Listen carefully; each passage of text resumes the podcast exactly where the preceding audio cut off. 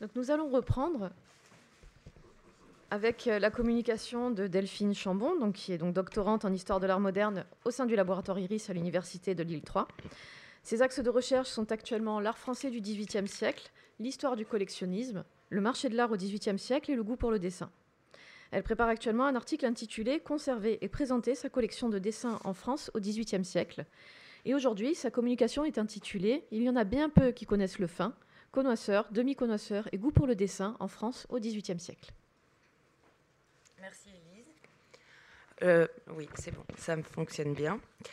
Donc, euh, contrairement euh, aux intervenants précédents, je ne vais pas parler plus particulièrement de l'œuvre d'un peintre ou d'un artiste, mais vais évoquer voilà, la question du goût pour le dessin en France au XVIIIe siècle et de quelle façon finalement cette notion de spontanéité est importante et mérite d'être questionnée aujourd'hui. Donc comme titre de communication, j'ai choisi Il y en a bien peu qui en connoissent le fin, connoisseurs, demi-connoisseurs et goût pour le dessin en France au XVIIIe siècle. Il y en a bien peu qui, qui en connoissent le fin. Cette courte citation est extraite du chapitre que Roger de Pile consacre à la connaissance du dessin dans son abrégé de la vie des peintres, édité une première fois en 1699 et réédité en 1715. Dans ce chapitre, euh, Roger de Pile semble distinguer deux catégories, les connoisseurs et les demi-connoisseurs. Ces derniers, donc les demi-connoisseurs, seraient selon lui moins capables de reconnaître, d'apprécier les qualités propres du dessin, car, je cite, ne pénétrant pas encore assez avant dans l'esprit de ces derniers. Notons que le terme connoisseur est défini plus précisément dans certains dictionnaires du XVIIIe siècle. On peut ainsi lire dans le dictionnaire de Marcy, édité en 1746. Connoisseur n'est pas tout à fait la même chose qu'amateur. Connoisseur, en fait d'ouvrages de peinture, renferme moins l'idée d'un goût décidé pour cet art que d'une connoissance fine et d'un discernement exquis et délicat. On n'est guère connoisseur sans être amateur, mais on peut être amateur sans être connoisseur. Marcy différencie ainsi le connoisseur de l'amateur, qui se dit de tout homme qui aime cet art. Là, je cite à nouveau. La connaissance dans le domaine des arts s'acquérerait notamment, selon Marcy, par la lecture des écrits de théoriciens et donc de connoisseurs, tels qu'André Félibien, Roger de Pile ou Antoine Coipel. On peut lire dans l'encyclopédie une définition relativement similaire de ce terme, connoisseur. Connoisseur n'est pas la même chose qu'amateur. Exemple, connoisseur en fait d'ouvrages de peintre ou autres qui ont le dessin pour base renferme moins l'idée d'un goût décidé pour cet art qu'un discernement certain pour en juger. Ainsi, à partir de ces deux exemples, de définition de connoisseur, et il pourrait y en avoir d'autres, on pourrait ainsi définir le demi-connoisseur comme une sorte d'amateur appréciant finalement davantage une œuvre en fonction des modes, de ses goûts personnels, plus, et non en fonction de ses connaissances lui permettant de juger de la qualité d'une œuvre. Dans le cadre de cette communication, je tenterai d'exposer, de comprendre aujourd'hui quel est ce goût des connoisseurs pour le dessin en France au XVIIIe siècle, quelles qualités propres au dessin mettent-ils particulièrement en avant et de quelle façon ce goût des connoisseurs se distinguerait-il de celui des demi-connoisseurs? Parallèlement à ces premières questions, je tenterai de comprendre également pourquoi peut-on parler d'un goût pour la spontanéité dans le dessin et dans quelle mesure celle-ci constituerait l'un des fins, pour reprendre les termes de Roger de Pile, et dans quelle mesure l'expression de cette spontanéité serait plus apprécié par les connoisseurs que par les demi-connoisseurs. Tout d'abord, on peut constater, et M. Guillaume Farou l'a signalé, que spontanéité ou spontané apparaissent dans de nombreux dictionnaires généralistes du XVIIe ou XVIIIe siècle. Dans les dictionnaires de Furtière, édités en 1690, par exemple, on peut lire Spontané, terme dogmatique, se dit des mouvements du corps et de l'âme qui se font d'eux-mêmes, sans contrainte et sans le secours de la volonté. De même, dans le dictionnaire de Trévoux, on peut lire En morale, les actions spontanées sont celles qui se font par un principe intérieur et naturel, ou conforme à la nature, accommodées à l'inclination de la nature lorsqu'elles excluent la, contrainte. Même si ces termes donc apparaissent dans différents dictionnaires du XVIIIe siècle, notons, et c'est là où je rejoins le propos de M. Guillaume Farou, qui sont absents des dictionnaires plus particulièrement consacrés aux beaux-arts, tels que ceux de Marcy, de Pernetti, de Lacombe ou encore de Vatelet. Ces termes ne sont, donc pas employés au XVIIIe siècle pour caractériser un artiste, sa démarche ou ses œuvres. On ne parle pas d'un artiste spontané, d'une œuvre réalisée spontanément ou avec spontanéité. Cependant, cette notion n'est-elle pas même implicitement convoquée dans certains textes ou discours du XVIIIe siècle consacrés à la connaissance du dessin? Pour répondre à cette question, je m'appuierai sur différents textes ou discours de personnes étant ou se considérant comme des connoisseurs de la première moitié du XVIIIe siècle, notamment ou de la fin du XVIIe, notamment l'abrégé de la vie des peintres de Roger de Pile, édité en 1699 et réédité en 1715, la lettre sur le choix et l'arrangement d'un cabinet curieux d'Antoine-Joseph Desalliés d'Argenville, édité en 1727, L'abrégé de la vie des plus fameux peintres, également de Desalliés d'Argenville, édité pour la première fois en 1745, ou encore le discours sur le dessin du comte de Quélus, lu à l'Académie de peinture et de sculpture en 1732. Ces différents auteurs accordent dès la première moitié du XVIIIe siècle dans leurs textes ou discours une place importante à la connaissance du dessin, ce qui reflète une certaine évolution du regard porté sur celui-ci, Rappelons d'ailleurs que l'émergence de ce goût, qui se manifeste dans ces différents textes ou discours euh, euh, du, début du XVIIIe siècle, a déjà euh, fait l'objet d'une étude réalisée par Christian Michel dans son article Le goût pour le dessin en France au XVIIe et XVIIIe siècle, de l'utilisation à l'étude des intéressés. Il est cependant intéressant de noter que ces sources très intéressantes ne sont pas les premières à évoquer le dessin.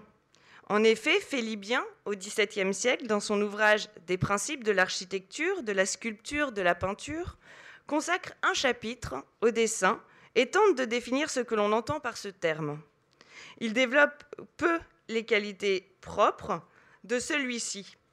Cependant, et dans quelle mesure le dessin mérite l'attention des connaisseurs, des amateurs ou des collectionneurs? Et c'est exactement ce point qui sera plus particulièrement développé à partir de la fin du XVIIe et du début du XVIIIe siècle. Donc, comme je l'évoquais précédemment, Roger de Pile, dans son abrégé, consacre une partie au dessin et à, leur étude et souligne que la connaissance des dessins, certes moins importante que celle de la peinture ne se laisse pas, je cite, d'être délicate et piquante. Selon l'auteur, contrairement à la peinture, l'artiste dessinant, esquissant, n'est contraint par aucune règle et met librement en forme ses premières pensées. L'artiste se montrerait ainsi tel qu'il est. C'est grâce à cette première impulsion que l'on découvre le feu, le génie, l'imagination de l'artiste, ce que finalement Roger de Pile nomme le véritable caractère. Entendons par caractère la manière dont le peintre pense les choses. C'est selon de Pile, je cite une fois de plus, le sceau qui le distingue des autres et qui l'imprime sur ses ouvrages comme la vive image de son esprit. Cette même idée sera également développée et évoquée par des alliés d'Argenville, excusez-moi, dans sa lettre sur le choix et l'arrangement d'un cabinet curieux lettre adressée au rédacteur du Mercure de France en 1727. Rappelons que des alliés d'Argenville était lui-même un grand amateur et collectionneur de dessins, et que sa collection a d'ailleurs fait l'objet d'une étude réalisée par Lise Bicarcé et Françoise Arquet-Brulet. Dans cette lettre, des alliés d'Argenville proposent une méthode pour choisir et organiser les différentes composantes d'un cabinet. Les cabinets au XVIIIe siècle pouvaient comprendre aussi bien des tableaux, des estampes, des dessins, des livres, des médailles, etc. On peut constater en découvrant euh, cette lettre de Desalliés d'Argenville que la partie consacrée au dessin est moins importante que celle accordée, accordée à la gravure. Et pourtant, l'auteur affirme la supériorité du dessin sur la gravure, car ces derniers étant les premières idées d'un peintre, où l'on découvre tout le feu de l'imagination et l'esprit de sa touche. Des alliés d'Argenville développa encore davantage cette idée dans son discours préliminaire sur la connoissance des dessins et des tableaux, qui est une sorte d'introduction à son abrégé de la vie des plus fameux peintres, édité donc, comme je l'ai déjà dit, une première fois en 1745. Dans ce texte, des alliés d'Argenville soulignent que la connoissance des grands peintres passe par l'étude de leurs dessins. Et donc dans ce texte, il va distinguer cinq types de, dessins différents. Les pensées, donc, qui sont les premières idées que le peintre jette sur le papier. Ces dessins faits rapidement peuvent sembler incorrects, mais comme le souligne des alliés d'Argenville, ces incorrections ne sont point importantes parce que, avant tout, le but est de représenter, et là, une fois de plus, je cite, une pensée exécutée avec beaucoup d'esprit. Après cette première définition, des alliés d'Argenville définit également les dessins finis, qui sont les mêmes pensées plus digérées, les études, les académies et enfin les cartons. Tous ces types de dessins, finalement, correspondent à différentes étapes de la réflexion du peintre dans la, réalisation de l'œuvre finale. Le comte de Quélus souligne ainsi dans son texte Réflexion sur la peinture, publié en 1747, que parmi ces différentes sortes de dessins, c'est essentiellement dans les études que se manifeste le feu, la vivacité, le génie de l'artiste, alors que dans les académies, on voit, je cite, la lecture simple de la nature et l'exercice de l'art sans autre objet que lui-même. Ainsi, ce qu'on peut en comprendre, c'est qu'il y aurait certains types de dessins qui seraient ainsi plus propices que d'autres à l'expression de cette spontanéité. Le dessin, et plus particulièrement donc les pensées, les études, finalement les, euh, dessins qui sont faits en un instant ou qui euh, permettent finalement une spontanéité, et c'est grâce à celle-ci qu'on découvre véritablement un peintre, avant que celui-ci ne se contraigne et s'adapte aux attentes du commanditaire. Car comme le souligne le comte de Quélus, dans son discours de 1732, les premières pensées ont l'avantage de ne point souffrir des choix de ce dernier, donc du commanditaire. En effet, l'aspect de l'œuvre finale, donc de la peinture, n'est pas toujours le fruit uniquement le fruit de l'imagination et du génie du peintre. C'est donc en regardant ces premières pensées de l'artiste que l'on peut connaître ses intentions originelles. Et ainsi, on retrouve bien cette idée que l'absence de contrainte est une condition à la spontanéité. Donc même si l'expression de cette spontanéité semble ainsi être appréciée, valorisée par les connoisseurs, le dessin reste cependant, pour les différents auteurs cités précédemment, une étape dans l'élaboration de l'œuvre finale. Et il serait néfaste pour un artiste de se limiter à cela. L'objectif de l'artiste doit rester la réalisation d'un tableau, d'une œuvre achevée. Et se contenter de réaliser de légères esquisses, fruits d'une impulsion, et négliger ainsi la peinture, constituerait pour le jeune artiste un danger. Celui-ci pourrait être tenté de succomber à une espèce, et je cite à nouveau le comte de Quélus, de libertinage que l'on doit blâmer, c'est un inconvénient de lequel il faut toujours empêcher la jeunesse de tomber une fois de plus, euh, on, voit bien que euh, cette citation est relativement proche de celle évoquée par M. Guillaume Farou précédemment. Donc, le comte de Quélus, dans ce texte, va illustre son propos en prenant deux exemples euh, d'artistes. Le premier, le Parmesan, peintre italien, maniériste, né en 1503 et mort en 1540, et Raymond Lafage, artiste français du XVIIe siècle, dont les dessins étaient d'ailleurs très appréciés au XVIIIe siècle et qu'on le retrouve dans de nombreux cabinets. Donc même si le comte de Quélus, dans, ce, dans ce, texte, euh, souligne la qualité des dessins de ces deux artistes, il parle de plumes séduisantes, il considère cependant que ces deux artistes ont manqué d'une certaine solidité que l'on trouve chez les grands peintres. Notons que cette même idée sera d'ailleurs également développée par Vatelet, que nous avons évoqué euh, précédemment, à la fin du XVIIIe siècle, dans son dictionnaire des arts de peinture, sculpture et gravure, édité à la fin du XVIIIe siècle. L'auteur reconnaît que les croquis, qui se rapprochent selon lui de ce que l'on nomme études, esquisses, pensées, méritent d'être conservés parce qu'ils révèlent l'empreinte du talent naturel. Mais il prévient les jeunes artistes du danger de se contenter de ce type de réalisation, faite en un instant et peu méditée. Ainsi, oui, l'expression de cette première impulsion créatrice est intéressante pour le connoisseur, car elle permet dans une certaine mesure une meilleure connaissance des grands maîtres de l'histoire de l'art, de connaître leur véritable manière. Mais elle ne peut être considérée comme une fin en soi. La finalité reste et doit rester le tableau. Cette conception du dessin explique que le comte de Kélus, dans sa vie de Watteau par exemple, bien qu'admirant le talent de cet artiste, lui reprochait cependant de dessiner, et là je cite, sans objet. Donc après avoir tenté de présenter rapidement cet intérêt des connoisseurs pour cette spontanéité, il est intéressant de s'interroger à présent sur le goût pour les dessins des demi-connoisseurs, évoqués par Roger de Pile ou des alliés d'Argenville. Tous deux soulignent donc, comme j'ai pu l'évoquer dans leurs textes respectifs, que les demi-connoisseurs n'ont souvent pas les connaissances nécessaires pour apprécier de rapides esquisses. Ces demi-connoisseurs, que l'on pourrait ainsi nommer amateur, si l'on se fie à la définition donnée par l'encyclopédie, se, tournerait, ainsi préférentiellement vers la peinture ou les estampes finement gravées, car plus immédiatement séduisantes et accessibles.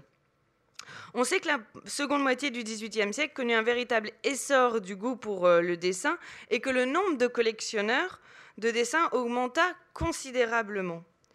Alors que à la fin du XVIIe, au début du XVIIIe siècle, on trouve des dessins finalement dans de rares euh, cabinets de connoisseurs, durant la seconde moitié du XVIIIe siècle, on peut constater que, un, nombre très important euh, de collections comprennent entre autres des, des, dessins. Donc on peut en fait se demander si la remarque de Roger de Pile est encore valable durant la seconde moitié du XVIIIe siècle, au sens où ces nouveaux euh, collectionneurs, amateurs de dessin, auraient une prédilection pour les dessins achevés, finement colorés, plutôt que pour de rapides esquisses réalisées avec quelques traits. Pour introduire cette, euh, euh, dernière partie de mon intervention, je citerai tout d'abord un extrait d'une lettre de Vatelet datant du 15 mars 1777 et destinée à Aignan Thomas Desfriches.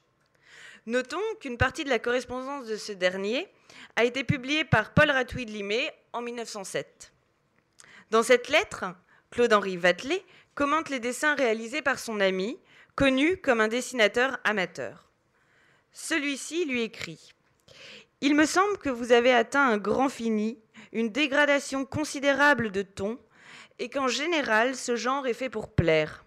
Aussi votre dessin, indépendamment du prix que je lui trouve, parce que c'est un don de vous, me satisfait beaucoup, sans cependant que j'ai abandonné le goût que j'ai toujours eu, comme vous le savez, pour les dessins moins terminés et touchés que j'ai de vous.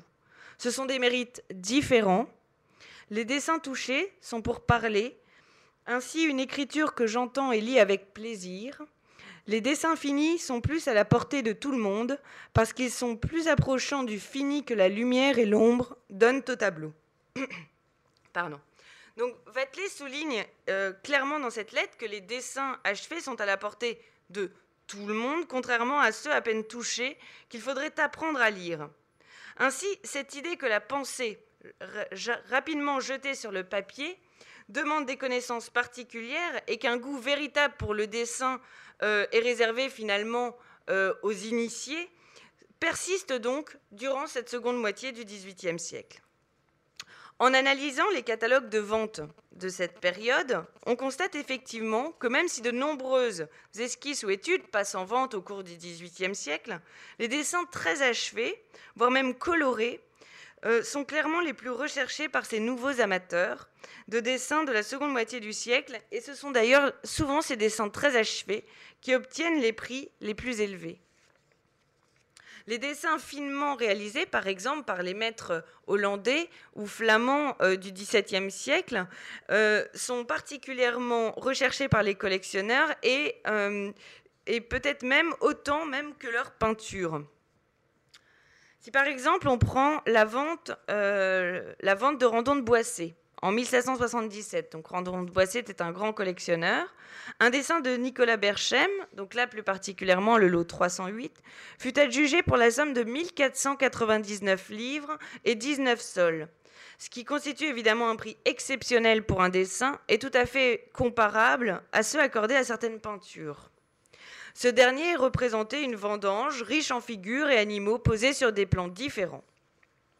Lors de cette même vente, je donne un, second exemple, une fête de village réalisée à la plume et colorée d'Adrian van Ostad, autre artiste très apprécié au XVIIIe siècle par les collectionneurs, obtint la somme de 1602 livres. Notons d'ailleurs que euh, ces dessins, contrairement à euh, la plupart des esquisses ou études qui pouvaient être souvent conservées dans des portefeuilles, ces dessins très achevés euh, étaient souvent donc euh, montés, mis sous verre et accrochés au mur, tels que finalement de petites peintures. Donc ce goût des collectionneurs pour les dessins très achevés des maîtres du Nord encouragea très certainement les peintres français du XVIIIe siècle ou certains peintres français à réaliser des dessins non plus comme des étapes préparatoires, mais bien comme des œuvres indépendantes destinées à la vente. Comme le souligne euh, Patrick Michel dans son article sur les collections de dessins et le marché de l'art en France au XVIIIe siècle, parmi ces peintres, on peut citer plus particulièrement François Boucher et Jean-Baptiste Greuze. On sait que François Boucher réalisa durant la seconde moitié du siècle un nombre important de dessins finis, voire colorés, indépendants destinés à la vente. Dans le nécrologue des hommes célèbres, on peut ainsi lire concernant Boucher Monsieur Boucher ne pouvait ignorer que tous les cabinets se peuplient de ces imitations exactes mais serviles de la nature, qu'une tabagie de Van Ostade se couvrait d'or, tandis qu'à peine on jetait les yeux sur nos meilleurs tableaux François. Il s'est aisé de conjecturer que ce fut pour échapper aux suites ruineuses de ce changement de goût que Monsieur Boucher composa le nombre infini de dessins qui nous restent de lui. À l'aide de ses compositions légères et galantes, il sut se conserver des acheteurs que des ouvrages plus essentiels et plus faits pour sa gloire auraient difficilement arrêté. Cet extrait révèle clairement que François Boucher s'adapta au goût des collectionneurs de son temps et que ses dessins finement réalisés contribuèrent incontestablement à sa renommée.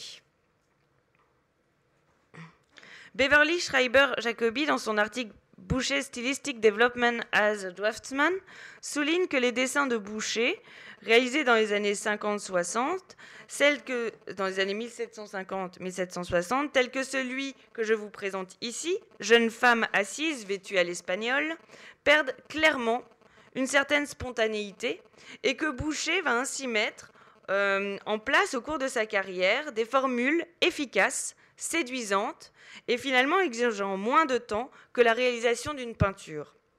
Il présente ainsi souvent, comme on peut d'ailleurs l'observer ici, des compositions assez simples, assez figées, comprenant une, deux ou trois figures dans des espaces limités, le tout finalement rendu avec une grande finesse, correspondant ainsi au goût des collectionneurs de son temps. Un autre artiste qui mérite également d'être évoqué aujourd'hui et dont les dessins connurent un grand succès est Jean-Baptiste Greuze. Ce dernier réalisa, comme on le sait, de grands dessins à la plume et au lavis qui comprenaient de très nombreuses figures, contrairement par exemple au dessin de François Boucher que je vous présente ici.